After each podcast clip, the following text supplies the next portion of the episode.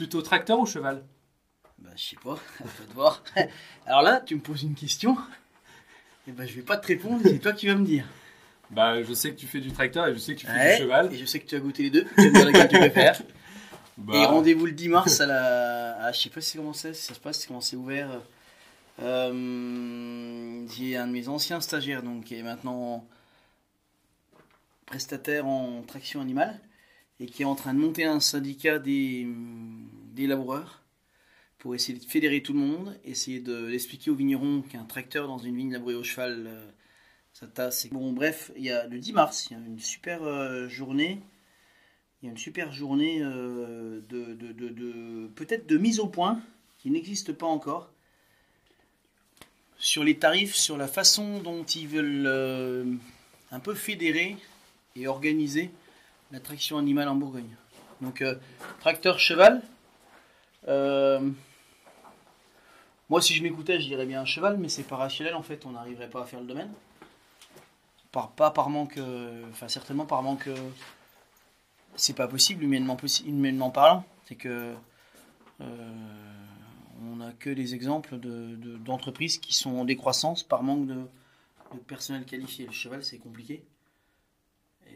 Malheureusement, moi, si je m'écoutais, je dirais presque cheval. Est-ce qu'on est capable d'être aussi réactif qu'avec le tracteur? Je sais pas. En l'occurrence, il y a une, euh, parcelle qui, depuis 6 ans, a 10 rangs labourés au cheval, le reste en tracteur. Je vinifie depuis 2 ans à part les 10 rangs de cheval et 10 rangs de tracteur. C'est à couper au couteau, les analyses sont flagrantes, pas les analyses de vin, les analyses de sol, les analyses euh, sur des, des paramètres énergétiques tels qu'Éric Petiot peut les mesurer, sont assez incroyables en faveur du cheval. Et la dégustation des vins vinifiés exactement de la même façon sont sans appel. Plutôt contemporain ou intemporel? Bah, c'est comme tracteur cheval, moi je, je, je dirais bien un peu des deux. Euh, et justement, c'est que on est souvent. euh, on, on permet pas le compromis en fait dans notre euh, mode de réflexion. Peut-être qu'on ne l'a jamais permis, j'en sais rien. Mais en tout cas, en- actuellement, c'est noir ou blanc. Mais gris, non. Euh. Euh, c'est trop de soufre, pas de soufre. C'est trop de filtration, pas de filtration. C'est trop dégrappage, 100% vendange entière. C'est tout comme ça. Et je suis persuadé que le compromis reste quand même le. Et surtout l'adaptation aux paramètres. Euh, si on parle de vin, l'adaptation à un millésime, par exemple, ou à, un vin qui merde. Les potes du Beaujolais, ils sont. Quand il y a une grosse brette qui démarre sur une cuvée, ben on fait un coup de filtre. euh, des filtres à bourbe, enfin les filtres euh, machin qui s'ilgurent là. Ben, ça sauve la cuvée, le vin il est joli, il est droit, et puis il a pas. Et c'est pas pour, ça, pour autant que ça l'a déglingué. Si on faisait une dégustation à l'aveugle, il n'y a aucun des intégristes qui dirait non, faut pas filtrer, qui dirait il est dégueulasse parce qu'il a été filtré. Il dirait ouais, ça goûte. Mm. Serre-moi-en. Voilà. Donc, euh, ouais, voilà, on garde. Nous avons défini, sinon étudié, Le wine, le vin. C'est la terre, c'est aussi le soleil. Bienvenue dans la Voie des Vignes. Est-ce que tu pourrais te présenter, nous faire un petit peu ton CV, nous dire qui tu es, où est-ce qu'on est, euh, voilà. Alors, mon CV. Moi, Sylvain Pataille. Euh, on est pas loin de l'église. Non, on est à Marsanais. Qui je suis euh, Ben, je sais pas. un, un gamin qui a, qui a réalisé son rêve en fait. Mes parents n'étaient pas vignerons, moi je voulais l'être. En plus, à Marsanais, la terre de mes ancêtres, on a toujours été là, enfin ou presque. En tout cas, ça fait longtemps qu'on est là. Euh, j'ai retrouvé des vignes à des moments où il y en avait plein, plein, plein, à des moments où, on pensait pas pouvoir euh, s'installer, de, mi- de 2000 à 2001. Première année 99, vrai, euh, vrai premier millésime 2002. Quand je dis vrai premier millésime de vigneron, c'est quand tu commences à démissionner puis que tu n'as plus de salaire. Ça, c'est un vrai métier. Ça veut dire qu'il faut essayer de réfléchir à comment survivre. C'est-à-dire que là, c'est plus la même. Quand c'est plus un loisir et que ça devient un- ton métier, U, là, faut. Voilà, faut faire les bons choix. Euh, Donc voilà un peu l'histoire. C'est l'histoire de. C'est l'histoire d'un mec Non, c'est déjà pris ça. Euh, de 1 hectare de gamay, ou presque 1 hectare, il y avait 80 arbres. Le reste, c'était des pinots de piètre qualité. Et puis 2 hectares en 2000, puis 4 en 2001, et puis 9 en 2002, puis 11, puis 12, puis 13. Maintenant 18, il y aura quelques jolis projets de plantation que des propriétaires viennent de m'amener. Des gens qui avaient des terrains euh, très très bien foutus dans le nord de l'appellation. Donc euh, voilà. Euh, spécialisé marsanais. Pas forcément que je me suis focalisé là-dessus, mais les vignes de Fissin que j'ai retrouvées, je les ai filées à. Elles étaient très belles, mais je les ai filées à mon pote qui m'a filé plein de vignes au départ, qui m'a aidé à m'installer, qui était voisin, qui disait tout le temps qu'il manquait de Fissin. J'ai fait une belle, belle connerie parce que c'est des terroirs fabuleux que je vois maintenant chez Bernard. Mais je suis tellement content de l'avoir fait et je le referai tout pareil. Euh, voilà, c'est que euh, il est content, il a une grosse parcelle de Fissin, de très beaux terroirs. Moi, j'étais pas super fan de. Voilà, donc euh, je le vis bien, je suis à Marsanais. C'est vraiment, mais c'est mon village en plus, c'est le- l'endroit où, où on a traîné euh, en 4L avec mon pépé. Enfin, toi, c'est voilà, c'est Mm. chez moi ça. Et pour quelqu'un qui euh, ne situerait pas du tout où est Marsanais, est-ce que tu peux nous. Ah, nous, on est à 5 km de Dijon. C'est le premier village de la côte de nuit. C'est-à-dire que euh, quand on sort de Dijon, on sort de la ville. Et nous, on est d'ailleurs. euh, la ville nous a grignoté dans les années 60. C'est-à-dire que euh, Marsanais, Chenauve, euh, Dijon sont collés dans l'agglomération. Par contre, euh, d'un seul coup, on, sort des baraques et on arrive, on arrive bah, dans les vignes. On démarre vraiment la côte chez nous. Ok.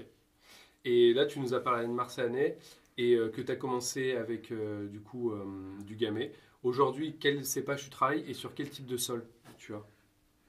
Bah, nous, c'est tous des argilo-calcaires jurassiques relativement jeunes, côte de nuit, plus jeunes que la côte de Beaune, Euh, mais avec des variations assez importantes en granulométrie, en type d'argile. Donc en géologie, comme ailleurs, un joyeux bordel. Mais sur. euh, toi, on, on dit que la Bourgogne est complexe. Oui, elle est complexe parce que historiquement. Historiquement, euh, on a toujours compris que le, le lieu dit avait peut-être un goût différent de la parcelle d'à côté. Donc en fait, on a toujours vinifié à part. Au lieu de faire une cuvée euh, Tartampion, une cuvée du village, une cuvée. La Bourgogne, c'est comme ça. Les premiers crus, les grands crus existent depuis la nuit des temps. En tout cas, on connaît leur existence depuis très très longtemps. Les, même les noms les plus connus qu'on utilise maintenant ont déjà été mis en évidence par les moines il y a 900 ans. Même si ce n'était pas aussi précis que maintenant. Mais de toute façon, il existait déjà ce cloisonnement par terroir. Donc euh, c'est plus le fait qu'on segmente l'offre. Mais, on- mais sinon, géologiquement parlant, on est beaucoup moins complexe que ce qu'on peut voir. euh, J'étais la semaine dernière en Loire, euh, à Savenière, on a presque une géologie, euh, enfin une géologie beaucoup plus tourmentée que nous en fait. Tu vas en Alsace, tu as des endroits, tu as des calcaires, tu as des argiles, tu as des grès, tu as des granites. Hmm. Voilà, c'est un autre bordel que nous. Nous, c'est assez homogène parce qu'en fait, on a que du jurassique. Et en termes de cépage, du coup, de- dessus, tu nous as pas dit. Donc Pinot, une grosse partie, bien sûr, on est en côte de nuit. hein. Donc euh, du Pinot, du Pinot, du Pinot. Un gros deux tiers, on va dire 20% de Chardonnay et 10% d'Aligoté. Ok. Et quel type d'agriculture tu pratiques? Depuis 2007, on est en bio. Et je fais les premiers essais un peu balbutiants de biodynamie en 2008, mais j'avais pas de dynamiseur, on n'avait pas une grosse équipe, donc on n'arrivait pas à dynamiser à temps, on dynamisait à la main. Donc pendant que tu tournes de la flotte pendant une heure, euh, bah, pendant que tu tournes de la flotte pendant une heure, t'es pas, C'est pas le temps que tu es à la tu arrives ouais. jamais, ouais, tu arrives jamais. Et puis en plus, quand tu démarres et que t'as- tu viens de grêler, geler, que tu as 4 années de merde, et puis que tu as ton banquier qui arrête pas de te casser les. Voilà, voilà. Euh, je t'explique pas les ondes euh, positives que tu balances à ta bouillie quand tu brasses le bordel pendant une heure, qu'il faut pas que tu aies de radio parce que pas d'ondes, pas de machin. Tu penses euh, qu'à tes vacances au bord de la plage. C'est nul. Hmm. En fait, il n'y a pas de moment, une heure, une heure à rien, à rien foutre, à tourner de l'eau avec ton bras, bah tu. t'es pas, t'es pas bon. Enfin, t'es pas bon. Quand t'as déjà plein de soucis, quand tu démarres, ça va pas. Donc en fait, le gros progrès, ça a été le dynamiseur qui marchait pas en 2014. Un machin en bois qui était jamais bon, qui cassait à chaque fois. Euh, il pissait comme un panier, on cassait des pales, on, euh, quand c'est pas les pales, c'était l'automate. Donc on a déjà progressé parce qu'au lieu de mettre euh, 15 jours, on mettait une semaine pour dynamiser, pour euh, faire pour répandre. Et puis euh, donc on a on a ouais, on a été un peu meilleur en biodynamie, euh, un peu plus rigoureux en 2014. Mais on a vraiment passé le cap en 2018 quand j'ai acheté un dynamiseur en, en cuivre machin, que j'ai vraiment mis le prix qu'il fallait mettre dans un dynamiseur. Ok. Donc voilà, donc on va dire que concrètement on est en bio depuis 2007 et en biodynamie depuis 2018. Même si les belles parcelles sont en biodynamie depuis 2000. euh, Allez, je dirais 2013 parce que 2008 c'était un balbutiement. Et vous êtes combien à travailler sur le domaine? On est 12. 12 plus euh, un paquet de saisonniers en saison. De mai à juin on est 25.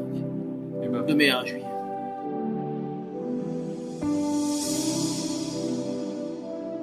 passer à la seconde partie, il y a un sujet euh, qui, qui me tient à cœur un peu d'évoquer avec toi, euh, et c'est un cépage, et après tout ce qui va tourner autour, qui est la ligotée. Concrètement, la ligotée, ce que c'est Ce que c'est, ce que c'est. Si je dis ce que c'est, moi, je vais en parler toute la soirée. Je ne tarirai pas d'éloges tellement je, je, je- pense que ce cépage a des talents non pas cachés, mais oubliés. Ils sont pas cachés, on n'a juste pas été capable de s'en rappeler. Et, c'est même écrit dans des bouquins du 19e siècle que la ligotée est un cépage vertueux, qualitatif, à condition qu'on le plante en dessus de coteaux dans des terrains pierreux qu'on le mène en taille courte et qu'on le vend en jetard. Voilà. Donc là maintenant, il est où? Il est dans les bas de toute la côte, là où les grenouilles batifolent. Donc euh, dans des terres euh, où il y a, je sais pas si on peut parler d'eau, parce qu'en été il n'y a pas forcément d'eau, mais en tout cas il y a de la réserve utile en eau. Il y a de l'argile, il y a de la profondeur de sol, donc des vignes à gros rendement, taillées en guyot simple, comme tout le monde, donc une taille longue, alors que c'est un cépage productif comme le gamay qui adore le gobelet qui est même presque fait pour être mené comme ça. On pourrait le mener encore long si on voulait, en cordon de royaume, mais le gobelet, c'est sa taille euh, historique. Et là, quand on est dans le bas, on oublie un peu les terrains pierreux. Donc, euh, il est dans des terres grasses, lourdes, euh, en taille longue, et il est vendangé quand on a le temps, quand les autres vignes sont faites. Ou avant que les autres vignes soient faites. Ou le jour qui pleut, parce qu'on va pas aller dans les perrières le jour qui pleut. Donc voilà comment on le mène. Donc euh, un chardonnay ou un pinot mené dans ces conditions-là, ça fait à peine un jaja correct. Donc il n'y a pas de raison. Il n'est pas, pas magicien, le pauvre Aligoté.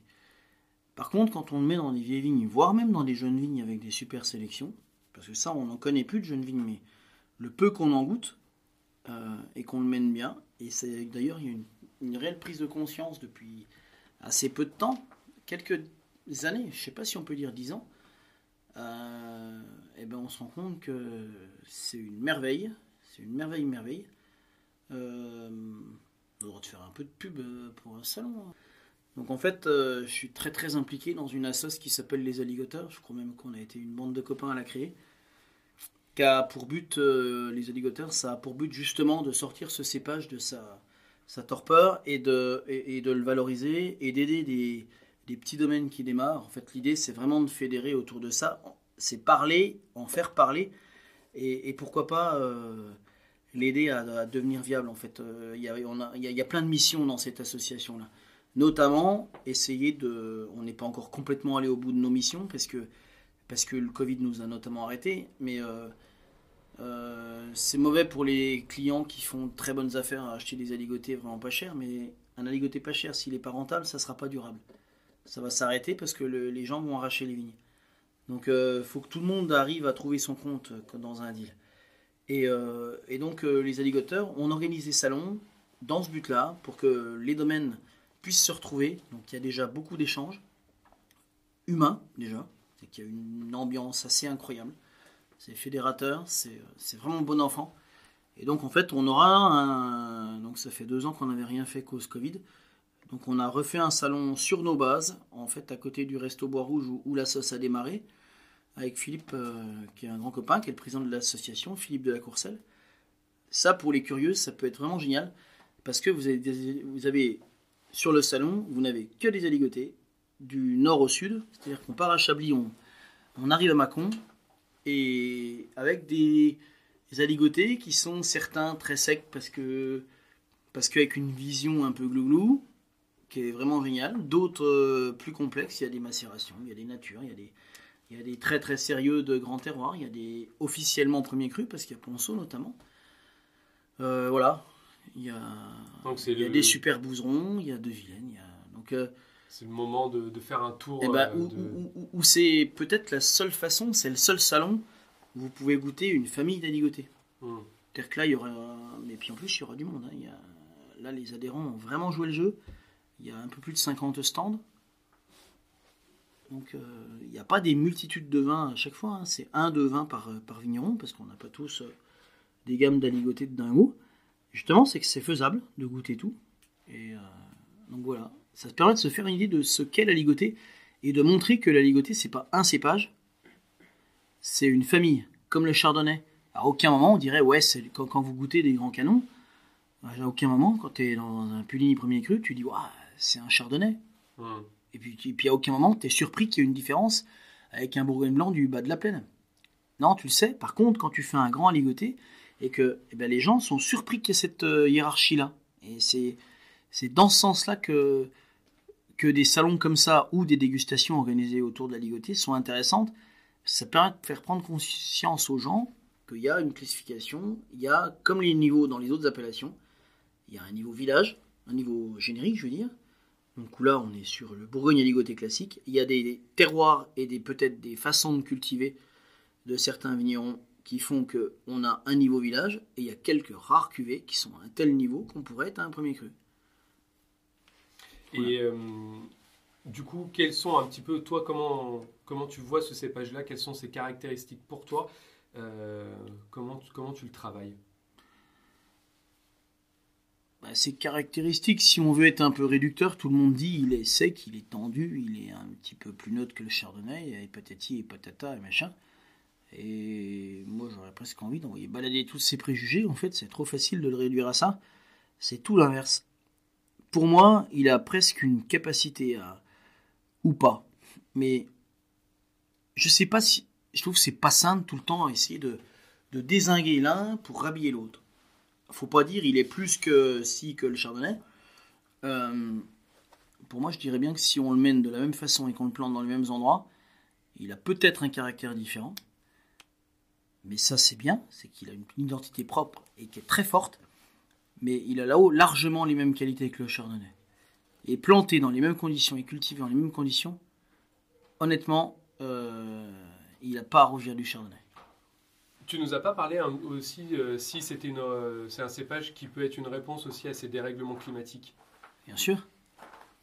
On se rend compte qu'il a vachement de, de qu'il a, je sais pas si on peut dire de la rusticité, c'est pas de la rusticité, c'est de la, c'est de la, de la résistance. Il a de la, il a de l'élasticité. Et euh, tu nous as dit que donc il n'était pas forcément planté dans les conditions préférentielles qu'il peut avoir aujourd'hui. Euh, mais aujourd'hui en Bourgogne, euh, ça représente quelle quantité la ligotée? Et même dans le monde, est-ce que c'est un cépage qui est vraiment minoritaire Et est-ce qu'aujourd'hui on le replante un peu plus? Il est en train d'exploser dans le monde. Enfin, il est en train d'exploser chez les, chez les, dans les vignobles et chez les vignerons curieux, notamment du Nouveau Monde, justement parce qu'il conserve son acidité que le, chardonnay n'est pas capable de garder. Euh, C'est-à-dire qu'il a un plafond. T'as beau l'attendre, il s'affadit pas comme le chardonnay. Il vient, euh, il vient à maturité euh, au même moment, quasiment au même moment, à, viticulture égale. Il n'est pas mûr après. Il est mûr après quand on lui met 150 hectos sur la tronche. Il n'est pas. voilà quoi. Quand il est à 45-50 comme un chardonnay, il, arrive au même, au même niveau. Et euh, pour l'instant, il y a 1600 hectares plantés en Bourgogne. On a diminué de façon drastique depuis 20 ans. C'est impressionnant. On a dû diviser par deux. C'est dramatique. Avant qu'on le replante en Bourgogne, on n'en est pas là. Mais il y a quand même des petits projets au sein de l'interprofession, au sein des ODG, donc les, les, les syndicats d'appellation de village, de l'intégrer. Ça prendra le temps que ça prendra, parce que vous savez, l'INAO, c'est quand même pas quelque chose de très très rapide. Mais de l'intégrer à, le- à quelques pourcents dans les cahiers des charges des appellations, ce qui se faisait à l'époque. Il y avait tout le temps un peu d'aligoté dans les chardonnays. Dans les vieilles vignes, il y en avait quasiment tout le temps. Et est-ce qu'aujourd'hui il y a un conservatoire? Est-ce que vous avez encore des, des vieilles sélections euh, qui, euh, que tu es capable de, de ramener chez des pépiniéristes pour justement pas forcément avoir euh, comme on peut avoir sur place C'est une très très bonne question. Il y a un conservatoire qui fonctionne déjà à Bouzeron, mais euh, au sein des alligators dont j'ai parlé tout à l'heure, euh, c'est un des plus gros projets de l'association, qui va être lourd à porter, mais qui l'est notamment par le soutien technique de la TVB, donc, euh, qui, sont, qui est un organisme spécialisé dans la, dans la prospection du matériel végétal et sa multiplication. Donc eux, c'est leur métier de faire des greffes et de- et de faire des sélections. Autrement dit, ils sont vraiment très performants. Donc en fait, euh, en collaboration avec les alligators, c'est justement les premiers, les, premiers les, premiers pieds qui ont été hum, repérés. Donc en fait, on a fait un appel auprès de nos adhérents, voire même d'autres. hein. On n'a pas limité aux alligators, bien sûr, et on arrive à 55 euh, lignées différentes qui vont être multipliées cette année. Donc c'est-à-dire que les bois vont être prélevés, ils sont en train d'être prélevés, ça va être greffé, donc euh, mis en pépinière, planté l'an prochain, de façon à ce que ça fasse un conservatoire qui sera planté juste à côté. Et, euh, et que là, on ait une observation du matériel végétal, rep- enfin, on, on aura une, une vigne fille. Ça serait intéressant de voir comment se comportent euh, nos super aligotés de 80 ans, parce qu'on n'a que des vieilles vignes. Il y a 50 ans qu'on plante plus d'aligotés. Donc euh, il se peut qu'une vieille vigne soit magnifique, mais qu'une jeune vigne soit peut-être productive. Donc voilà, donc on va observer, euh, enfin ils vont observer, les techniciens de la TVB et, les vignerons partenaires vont observer ces lignées-là pendant le temps qu'il faudra. Ça c'est de la, vous c'est de la, c'est de la, la- de la sélection, hein, donc euh, ils savent comment faire. Et, euh, après de là sortira euh, eh ben, des sélections massales qui seront le plus diffusées possible, de façon à sortir des quelques clones de merde que tout le monde est obligé de se fader quand tu veux replanter de la ligotée. Il y a sept clones sélectionnés, on n'en veut pas, et on veut passer sur des massales. Quand tu as la chance d'en avoir sur ton domaine, tu peux en faire, mais un jeune qui voudrait planter des ligotés, il est obligé de se taper, euh, sauf à faire encore un coup, on est obligé de contourner le système, sauf à faire des mamailles avec son pépiniériste, sinon t'es es bagué. Et hum, tout à l'heure en off, tu nous as un petit peu parlé de, des différents cépages qui peuvent s'adapter au terroir. Là, tu nous as parlé des terroirs bourgui- bourguignons rapidement. Est-ce que euh, ce cépage, il a un sol préférentiel ou euh, Non. tu l'imagines Bah non. Non. On a, on n'a pas encore le recul, mais on a un plan. Peut-être. Il y a des gens qui sont en train de crever la gueule ouverte à Die, en bio, qui ont des aligotés. Ça serait l'occasion super rigolote de faire des vins de France avec des aligotés de Die et justement de les comparer à ce qu'on peut faire ici. Moi, ça m'amuse d'aller voir un peu comment. euh, déjà, de lui acheter des, des mous. Déjà, il n'arrive pas à les vendre. Lui acheter plus cher que ce qu'il les vendrait pour qu'ils soient rentables. Et, euh, et derrière, euh, communiquer auprès de nos clients en disant Vous avez vu, c'est de la ligotée de Die sur des. Je sais pas quoi, c'est quoi C'est des moraines C'est quoi? C'est des terroirs. vol- C'est pas volcanique, c'est. Je connais mal les terroirs de Dieu. Bah, c'est les contreforts des Alpes, hein, je Ouais. pense. hein, donc, euh, ça, ça, ça peut être vachement intéressant de, de vinifier des aligotés sur d'autres terroirs. Et que tu t'es intéressé à ce cépage aussi particulièrement, c'est parce qu'il est originaire de Bourgogne ou à la base Bah, il est historique. quoi. Enfin, il est historique de... Bah, il est historique ici. C'est le cousin du chardonnay et du gamay? C'est un croisement pinot noir gouet blanc? Le melon, le melon, la ligotée, le chardonnay et le gamay sont son cousins. Donc euh, oui, il vient d'ici. Non seulement il vient d'ici, mais en plus il a été très planté. Et pourquoi moi je m'y intéresse? C'est aussi parce que, comme euh, je disais tout à l'heure à la cuverie, où, où a été planté à- en grande, grande majorité en gamay, le pinot était devenu minoritaire. Parce qu'il ne se vendait pas. Le pinot dans les années 30, les villages d'à côté étaient, en- étaient ruinés. Ils n'avaient pas un sou. Et quand je dis pas un sou, c'était pas un sou. hein. Le, clos Vougeot était en ruine. Euh, donc voilà, faut remettre euh, l'église au milieu du village. hein. Euh, nous, à Marseille, on, on était très prospères à vendre des vins de consommation courante de gamay et d'aligoté, parce qu'il fallait aussi un cépage blanc qui, qui aille bien dans les cafés. Et c'est aussi pour ça qu'on a pas mal d'aligoté encore. Et comme nous, on a eu l'appellation très tard, on était en Bourgogne jusqu'en 87. Je pense que le, le courant ascensionnel commercial, l'export, la vente en bouteille, machin, chez nous, ça a pris plus de temps parce qu'on avait une réputation de merde.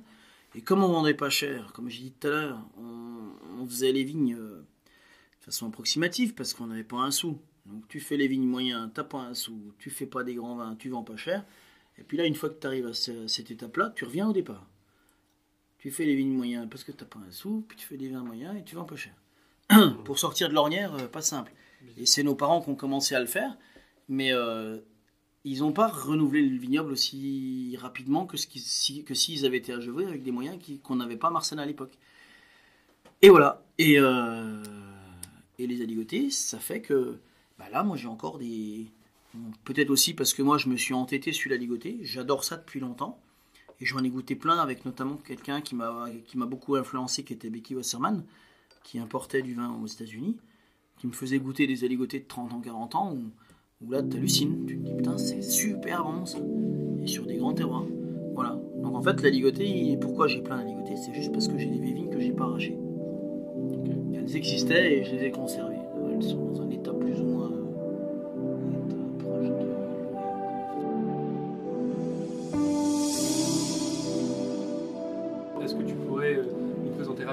Gamme de vins, euh, comment elle se compose pour des gens qui- je crois que c'est 26 vins. Il y a déjà 6 aligotés en 2021, il y en aura 8. Donc c'est éventuellement des toutes petites parcelles. hein. Il y en a plein qui font une pièce, deux pièces. Donc un, un fût, deux fûts. Euh, ça c'est le côté très rigolo, le côté militant euh, hein. On est d'accord. C'est tout sauf rationnel, mais c'est tellement marrant. Euh, après, il y a des chardonnays avec euh, Bourgogne blanc, Marsanais blanc, Charmaux prêtre. Là, on passe dans le lieu dit Charmaux prêtre, Champ Salomon chapitre.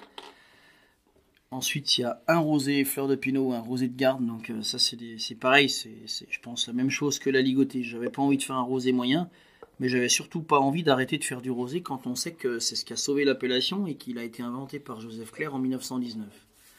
Ça, je trouvais ça un peu con de tourner le dos à l'histoire. Je me suis dit, mais il n'y a pas tant de grands rosés que ça en France et ailleurs.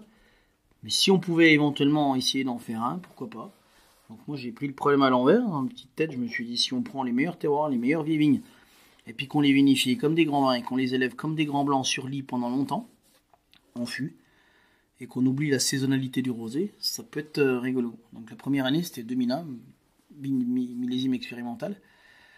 Je les ai laissés un an, puis au bout d'un an, ça avait perdu la fraîcheur de départ, mais il y avait un beau potentiel, il y avait une belle minéralité, une belle matière.